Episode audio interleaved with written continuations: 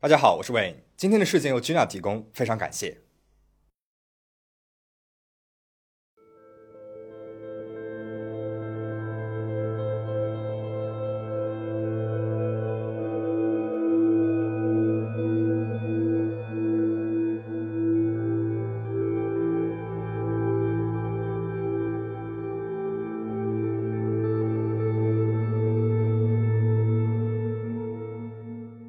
二零零九年八月十三号早上七点钟，一名男子在洛杉矶街头遛狗，顺便呢想倒一下家里面的垃圾。他打开路边的一个垃圾箱，一股怪味扑鼻而来。只见垃圾箱里面没有别的垃圾，只有一个行李箱，而行李箱的缝隙还在往外渗着不明的液体。他拿出了行李箱，试图去打开它，但是眼前的一幕让他当场吓得坐在了地上。There's a big suitcase. So I took my middle finger and I just lifted up, and sure enough, it looks like a body. It's for sure a body. Yeah, I mean, yeah. 行李箱里面是一具一丝不挂的女性身体，以诡异的姿势卷曲着，身体被严重破坏，还有几个部位不知所踪，牙齿也被全部敲掉，手指也被连根切断了，似乎是凶手在极力的掩盖受害者的身份，让警方和公众无从辨认。法医解剖之后发现，受害者是被勒死的，但是怎么确定他的身份呢？在化验的初期，无论法医通过什么样的方式，包括组织化验、DNA 的检测，也都无法辨认出这名女性啊到底是谁。就在警方一筹莫展之时，一名法医发现，受害者的胸部有植入过的假体，这一个发现一下子为案件的进展取得了重大的突破。那么，因为假体上面是有序列号的，而且这个序列号是独一无二的。通过这一串序列号，就能够找到制造这个假体的公司了。再从制造公司方就可以去追踪假体的去向，包括使用这个假体的医生，以及最重要的接收假体的病人。那么就这样，警方顺藤摸瓜，在这具无名女尸被发现两天之后，警方就得出这一名受害者是当地小有名气的模特。二十八岁的杰斯敏·菲奥雷，这杰斯敏她到底经历了什么，才会被这样残忍的给杀害了呢？这一切，我们都要从杰斯敏小时候开始说起。杰斯敏·菲奥雷原名是杰斯敏·拉波特。一九八一年，杰斯敏·拉波特出生于美国加利福尼亚州圣塔克鲁兹的邦尼顿郡。八岁那一年，杰斯敏的父母离婚了。杰斯敏跟着母亲生活，母亲丽莎·拉波特美丽大方，杰斯敏呢也继承了母亲的美貌，从小就十分的受欢迎。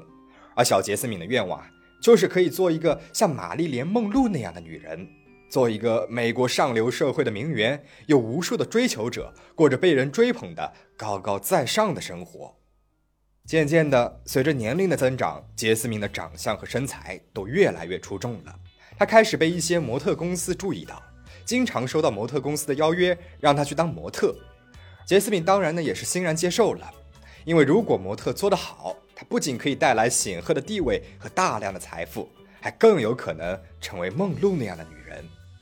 杰斯敏的第一份模特工作是泳装模特，工作的内容基本上就是穿着各式各样的比基尼拍一些写真集，然后呢再刊登在各种各样的杂志上面。渐渐的，他开始拍一些广告了。也算是小有名气、小有出镜率了。随之而来的第二份工作是人体彩绘模特，但是人体彩绘模特呢，需要他一丝不挂，身上涂着彩绘，出入赌场等场所来取悦那些逍遥的赌客们。其实一开始杰斯敏是比较抗拒的，但是他后来安慰自己，想要成名的话就必须那样做。渐渐的，他也习惯了这样一类的工作，甚至还开始为一些成人热线做宣传。为一些成人网站拍摄宣传照和视频来吸引客户。随着模特工作的不断进行，凭借着出众的长相与身材，杰斯敏开始在业内小有名气，逐渐成为了他一直想要成为的名人。他意识到自己可能需要有一个艺名了，于是呢，他把自己的名字就改成了杰斯敏·菲奥雷。不知道是不是这个名字给他带来了好运，从那以后，杰斯敏的事业发展的如火如荼，风生水起。渐渐的，他，真正的进入到了美国的社会名流圈。他开始交往、约会一些名人，活跃在洛杉矶富人区的各种酒会、泳池派对，过上了自己梦寐以求的生活。这个时候的杰斯敏可以说对自己的满意度与自信心达到了人生的巅峰。转眼之间，十年时间过去了，杰斯敏过着梦幻般的十年生活，在洛杉矶的富人区可以说是如鱼得水，名利呢也都有了。但是他很清楚，自己不可能做一辈子的成人模特来养活自己。于是呢，他开了一家健身房，因为他从小呢就非常喜欢各种体育运动，开健身房也算是一直以来的心愿了。同时，他也开始为自己物色一位配得上自己奢侈需求的如意郎君。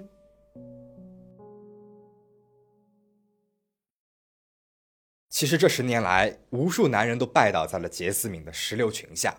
他们觉得杰斯敏啊是名流圈不可多得的美女，她的性格非常外向，与任何人都有聊不完的话题。每一个男人都觉得自己和杰斯敏仿佛是天作之合，相见恨晚。殊不知，这只是因为杰斯敏过人的情商对他们向下兼容罢了。虽然杰斯敏呢也会和他们交往，但都只是玩玩而已。只有一个人是真正的走进了他的内心，而这个男人的名字叫罗伯特·哈斯曼。杰斯敏是把他当做了真正的灵魂伴侣，两个人交往了很多年，虽然中间呢也有过无数的争吵和分分合合，但是他们最后都会重归于好。杰斯敏好几次和朋友说，他觉得罗伯特就是自己的最终归宿了。然而，在一次激烈的争吵之后，两人分手了，而且这一次两个人都没有回头。后来，杰斯敏又交往过几个男人，但是都无疾而终。二零零九年三月十六号晚上，杰斯敏在拉斯维加斯的赌场一个人玩乐，认识了来自于加拿大的房地产投资商瑞恩·詹金斯。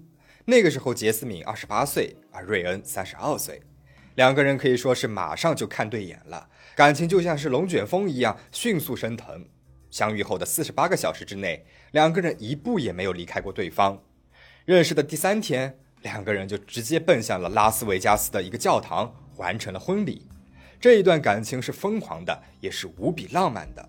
瑞恩有着杰斯敏想要的所有品质，他幽默风趣，外貌英俊，肌肉线条明显，并且最重要的是，他拥有着巨额的财富。有趣的是，在瑞恩认识杰斯敏的前一天，他刚刚录完了一个真人秀，而这个真人秀的名字呢，叫做《梅根想要一个百万富翁》。这个节目的内容呢，就是为这个名字叫梅根的女人选一位百万富翁来当做男朋友。接近二十位来自于各行各业的百万富翁们都参加了这个节目，在真人秀当中，以自己的方式来讨好梅根的欢心，并且最终成为胜利者，获得与其交往的机会。而这个瑞恩呢，就是这二十名参赛者当中的之一，并且他一直生存到了最后一轮决赛才被淘汰。梅根在赛后对于瑞恩的评价是，他有着非常强烈的结婚欲望，因为瑞恩啊，他是一个加拿大人。他来美国经商取得了巨大的成功，所以他非常希望可以留在美国。但是想要获得美国绿卡并不是一件非常容易的事情。即使瑞恩已经打造了小有规模的商业帝国，但是光靠投资是无法在短期之内取到一个合法身份的。所以最快的捷径方式呢，就是和一个当地的美国女人结婚。这样一来就可以迅速的获得美国绿卡，并且合法的永久居留在美国。所以我们可以发现。瑞恩啊，他就是一个典型的商人。他结婚最重要的就是要取得绿卡。本来呢是想通过真人秀快速的结婚拿到绿卡，但是最后被淘汰了。瑞恩马上呢又遇上了杰斯敏，两个人疯狂炽热，如痴如醉。杰斯敏又是地地道道的美国姑娘，是瑞恩最佳的结婚人选。而瑞恩呢，也完美的符合了杰斯敏的各项要求，所以他们迅速的在当地的富豪圈宣布了他们的关系。从此以夫妻的身份出席各大正式场合，瑞恩呢，他也会为杰斯敏举办各种大大小小的派对，邀请各界名流来为他们捧场。在外人眼里面，他俩就是一对超级情侣、模范夫妻。朋友们甚至开玩笑说，他们俩在派对上一直是十指相扣的，根本不会放开彼此。人人羡艳的十指相扣，对杰斯敏来说却是一个煎熬，因为那根本不完全是因为他俩恩爱才这样的，而是瑞恩的嫉妒心在作祟。我们前面说过，杰斯敏的工作一直都是为各大杂志拍各种各样的性感照片，这些杂志的潜在客户无疑都是被杰斯敏的美貌所吸引的男性。这种工作让瑞恩渐渐的无法接受了。而每当出席各种社交场合的时候，杰斯敏总是会吸引全场男性的目光，他们总是会找机会上来与杰斯敏搭话，做出各种各样的亲密举动，这也让瑞恩妒火中烧。同时呢，瑞恩在美国也没有什么朋友。之前除了录制真人秀之外，几乎没有任何社交活动。认识杰斯敏之后，他几乎所有的社交都是和杰斯敏一起的，朋友呢也都是通过杰斯敏才认识的。但是杰斯敏会经常外出，与她的朋友、闺蜜或者是同事出去娱乐。这个时候的瑞恩就一个人在家里面，会显得十分的失落。而最让瑞恩无法接受的是，杰斯敏频繁的与她的多个前男友保持着联系。甚至呢，还会与他们单独外出，即使是在两人一起参加派对的时候，杰斯敏还是会和别的男人各种亲密。有一次，在一个游泳派对上面，杰斯敏和一位叫做大卫的男人在泳池边上亲热，被瑞恩撞了一个正着。可以想象的是，瑞恩陷入了疯狂，他抓着杰斯敏的脖子，咆哮着，一把把他推进了泳池。杰斯敏很快以家庭暴力的罪名控诉了瑞恩。这给他带来了至少一年的缓刑。这次事件是俩人感情真正破裂的开始。杰斯敏开始频繁的与其他的男人外出，并且对瑞恩开始了无休止的欺骗。即使是在一群朋友当中只有一个男人，他也会对瑞恩隐瞒说同行的全是女生，并且他从俩人在拉斯维加斯的公寓里面搬了出去，到了洛杉矶的一间公寓生活。杰斯敏的朋友说。杰斯敏非常满足于这种自由的生活，并且他非常享受瑞恩永远在屁股后面追随他，而且还不能够离开他的感觉。而瑞恩这一边呢，他受够了长期处于这种嫉妒的情绪当中，他也想让杰斯敏尝尝这种嫉妒和痛苦的情绪，他就开始接二连三的出轨，把不同的女人带到家中。有一天，瑞恩明知杰斯敏快要到家了，他就带着情妇在杰斯敏的公寓当中亲热。被杰斯敏当场撞见，杰斯敏终于是忍无可忍了，对瑞恩提出了离婚。这可让瑞恩陷入了慌张。他很清楚的知道，他在美国需要一个合法的妻子，无论这个人是谁，是杰斯敏也好，还是别的女人也罢，他需要一个妻子来保持他的合法身份以及居留权。于是，瑞恩找到了梅根·豪斯曼，也就是他参加过的真人秀的那个人。毕竟，他能够留到最后的决赛，说明他对于梅根还是有一定的吸引力的。瑞恩心想，说不定这个梅根啊会愿意和自己结婚呢。然而，只是过了六个月的时间，瑞恩的状态让梅根大吃一惊。眼前的这个男人体重大减，脸色苍白，无精打采，根本就没有一点录制真人秀时的意气风发的年轻富翁的样子。梅根毫不犹豫的就拒绝了他。而瑞恩呢，也很快的接受了，因为他不可否认自己还是疯狂的爱着杰斯敏。但是杰斯敏给他的感觉是，他是一个可有可无的存在。他觉得自己需要更多的金钱才能够买回杰斯敏的心。他决定去录一个真人秀，叫做《我们都爱钱》。真人秀的内容就是一群像他们夫妇一样的低阶名流，通过竞赛的方式获得一大笔奖金。瑞恩的计划是。赢得这笔奖金之后，然后再把这笔钱送给杰斯敏，来让他回心转意。或许你会觉得奇怪了，瑞恩他不是一个很有钱的富商吗？为什么他还要靠参加真人秀才能够拿到钱来买杰斯敏的芳心呢？原来，瑞恩在一开始为杰斯敏举办了各大派对之后，还承诺每个月给杰斯敏一万美元的零花钱，可是这个承诺一次也没有兑现过。瑞恩每次都会以他的存款都在加拿大银行，不能换作美元作为理由搪塞过去，那么这就比较可疑了。瑞恩他真的是一个富翁吗？他真的有钱吗？但是如果他没钱的话，他怎么会举办各式各样的派对呢？其实杰斯敏他也很纳闷，甚至是气愤，因为瑞恩大手大脚的举办了那么多奢侈的派对，却没有给过他一分钱，这让他感觉到瑞恩啊是一个虚伪的人。那么现在，瑞恩要去参加真人秀，赢得奖金，把妻子的心给买回来。杰斯敏对于这件事情的态度呢是：那你就去吧，能够赢得奖金也不错。他也想看到瑞恩实实在在的为自己做一些事情。于是，2009年，瑞恩去了墨西哥录制了这档真人秀。在节目当中，他的确是表现出了过人的智商与反应力，几乎在每一次挑战当中都取得了成功，以压倒性的优势取得了胜利，并且为杰斯敏带回了奖金。这个时候，他之前与梅根录制的真人秀也开始在各大视频平台播出。他在节目当中的风趣可以说是让他一夜爆红，全国的观众都认识了这位来自于加拿大的富翁。一时之间，瑞恩成了一个全民网红，每天就连出门都会被路上的人给认出来。丈夫出尽了风头，这也给杰斯敏带来了巨大的满足感。两人的感情也回到了以前如胶似漆的状态，甚至是更胜往昔。他们开始更加频繁地出席一些盛大的场合，并且举止亲密。在朋友眼里面，两个人仿佛又回到了之前寸步不离彼此的状态。二零零九年八月十三号，杰斯敏和瑞恩以明星嘉宾的身份出席了美国圣迭戈的一场慈善扑克大赛。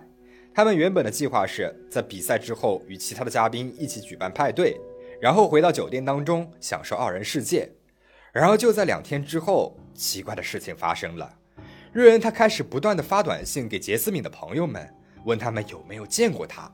他声称自己昨天晚上喝多了，杰斯敏开车把他送回了酒店之后呢，就独自外出了。他猜杰斯敏是在假装失踪来气他。如果朋友亲人知道他的去处的话，就告诉他一下。但是没有人在那之后见过杰斯敏，他会不会是出事儿了呢？于是，瑞恩就向当地警方报了警。然而，也就是在同一天，几英里之外的洛杉矶，一个遛狗的男人在垃圾箱里面发现了一具无名女尸，也就是我们开头所提到的那一幕。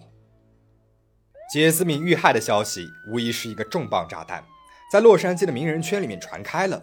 而这个时候，本该为妻子的失踪焦头烂额的瑞恩却完全联系不上了，本人也不在家中。确定了杰斯敏遇害后的当天早上，警方就打电话给瑞恩了，要他到警察局去做一些常规的问询。但是瑞恩却毫不犹豫地拒绝了。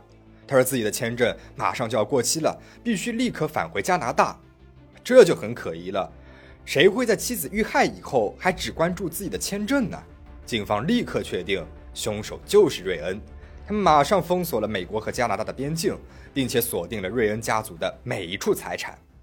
因为瑞恩的家族非常富有，他们在美国有很多的住宅，瑞恩可以潜伏在任何一处住宅当中。三天的时间过去了，警方没有找到瑞恩，他既没有跨越美国的国境线，也没有出现在他名下的任何一处住所当中。而更多的线索也在被一点一点的挖出来。警方在杰斯敏洛杉矶公寓一英里外的树林里面，发现了他平常开的白色奔驰车，里面有着大量的遗留证据。包括了杰斯敏的血液、头发。很显然，凶手对杰斯敏的暴力行为从这台车就已经开始了。车里面还找到了一封信件，是瑞恩写给杰斯敏的。上面的大致意思是，瑞恩意识到了他们俩之间的关系有点不对劲了，并且诚恳地向杰斯敏道歉。虽然是道歉，但字里行间里面却充满了愤怒。根据目击者的描述和掌握的证据。警方理出了一条完整的案件时间线。八月十三号，夫妻俩共同参加了派对，瑞恩也计划在派对结束之后就送上这封道歉信，希望可以重归于好。但是很有可能杰斯敏并没有接受，这导致了他俩起了冲突，并且让瑞恩起了杀心。从他们入住的圣迭戈酒店监控当中，我们可以看到凌晨两点半，瑞恩和杰斯敏一同离开了房间，似乎是换好了衣服，准备前往派对。然而两个小时之后，瑞恩却独自回来了。瑞恩第二次出现的时候，手里面还提着客房的固定电话，举止可以说是十分的怪异。这一次，他去走廊的尽头取了一些冰块，然后立刻回到了自己的房间。期间，他全程举着客房座机。然而杰斯敏呢，却再也没有出现在酒店的监控录像当中了。警方判断，夫妻俩应该是在返程的时候起了冲突。瑞恩呢，还打了杰斯敏。把他打成了重伤。那个时候，杰斯敏还没有死亡，因为在酒店的后门也发现了杰斯敏的血迹。瑞恩应该是想从后门把杰斯敏给带回房间的，因为带着重伤的妻子如果出现在酒店大堂，显然是不合适的。然而后门呢没有监控，但是那个时间后门已经上锁了，于是瑞恩一路小跑从大堂跑下了走廊。警方推测，他那个时候应该是去内部打开后门，然后把奄奄一息的妻子搬进了房间。那他为什么后来要离开房间去拿冰块呢？犯罪心理学家推测，根据瑞恩的性格，他很有可能意识到自己犯下了不可原谅的错误，他必须在将妻子送往医院前取得妻子的原谅，所以他很有可能是想用这一行为来表达自己的歉意，用冰块来减轻妻子的痛苦。至于他一直拿着客房的座机，是不想让杰斯敏报警，或者是打电话给朋友。瑞恩可能一直在请求妻子的原谅，希望他可以帮自己瞒过这一罪行。然而，以杰斯敏的性格，他大概率是毫不犹豫的就拒绝了他。他坚持要报警，这让瑞恩知道他可能不得不杀死他来掩盖自己的罪行了。于是他残忍地勒死了他，并且开始处理尸体和现场。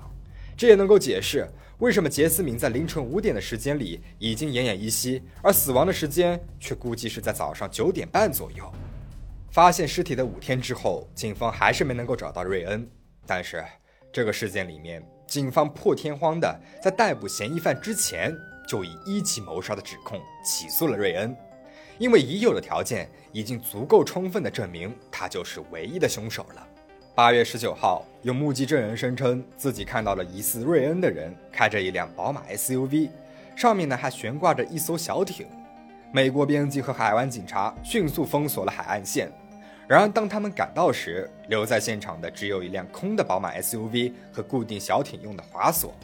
警方预计瑞恩是在当天夜晚到第二天凌晨的某个时间坐船渡过了边境线，回到了加拿大。四天之后，八月二十三号早晨十一点三十分，在加拿大最西边的不列颠哥伦比亚省，一间汽车旅馆的老板在检查本该退房的二号房时，发现了一具在房间内上吊自杀的男性尸体。经过鉴定，这个男人就是瑞恩·詹金斯。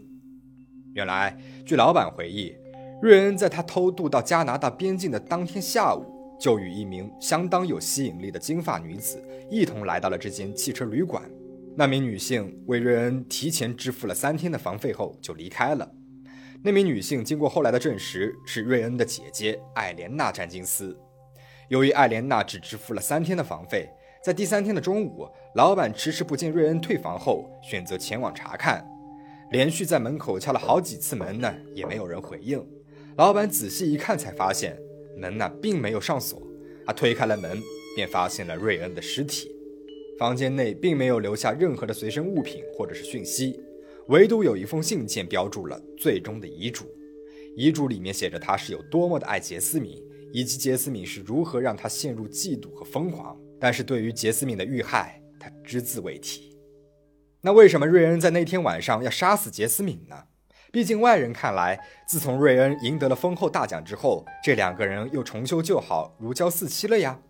警方从杰斯敏的手机通话记录和短信记录里面发现，杰斯敏那一天晚上一直在发短信给前男友罗伯特·哈斯曼，就是那个让他以为会是自己最终归宿的那个人。从短信内容上来看。杰斯敏那天晚上非常害怕，他祈求罗伯特赶紧派一个私人飞机来把自己接走，他不想再和瑞恩在一起了。警方猜测是这一些短信刺激了瑞恩，最终杀死了杰斯敏。而瑞恩呢，他也根本就不是什么百万富翁，在真人秀上他说自己的身价两百五十万美元，但其实都是假的，他根本就没有钱。而那些一开始为杰斯敏举办的派对花的钱啊，都是他父母的。后来钱用完了，父母也不再给他钱了，他自己呢又没有工作，没有收入，也许这一点也让瑞恩在和杰斯敏在一起的时候十分的自卑，因为杰斯敏之前的男朋友都非常的有钱，瑞恩或许觉得和他们比起来，自己真的是相形见绌了。故事到这里就讲完了，这起事件很像是一部狗血的好莱坞爱情肥皂剧，最后以悲剧收场。这场女模特和富二代之间的爱恨情仇。中间夹杂的是各种的贪欲、嫉妒、偏执，让人深思。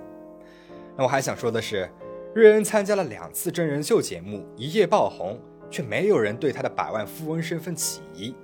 一直到他杀害了杰斯敏之后，当初真人秀里面的梅根才想起来，瑞恩啊，他的确有一些让人害怕的地方，比如他会私下和梅根发短信，说自己不能没有他，爱他爱得如火如荼。但是其实，他俩那个时候才刚刚认识了三天的时间。这也让我想起了一些电视节目上，尤其是那些相亲交友的节目上，出现过杀人逃犯作为嘉宾上节目，最后还牵手成功了。还有的甚至是牵手成功之后，杀死了牵走自己的那个人。我想提醒的是，一般人都会对参加过电视节目的人有信任滤镜，人们会觉得这个人是通过了节目组的筛选才会上的节目，这个人应该比一般人更加值得信任。但其实，电视节目选嘉宾，并不会对他们做精神鉴定分析，也不会对他们做很详细的背景调查。大部分呢，都是看这个人身上有没有梗，能不能够提高自己的节目的收视率。所以，对于这种类型的节目，大家看看就好了。最后，关于今天的故事，你有什么想说的吗？欢迎评论区留言讨论。最后，请大家保持警惕，保持安全。我们下期再见。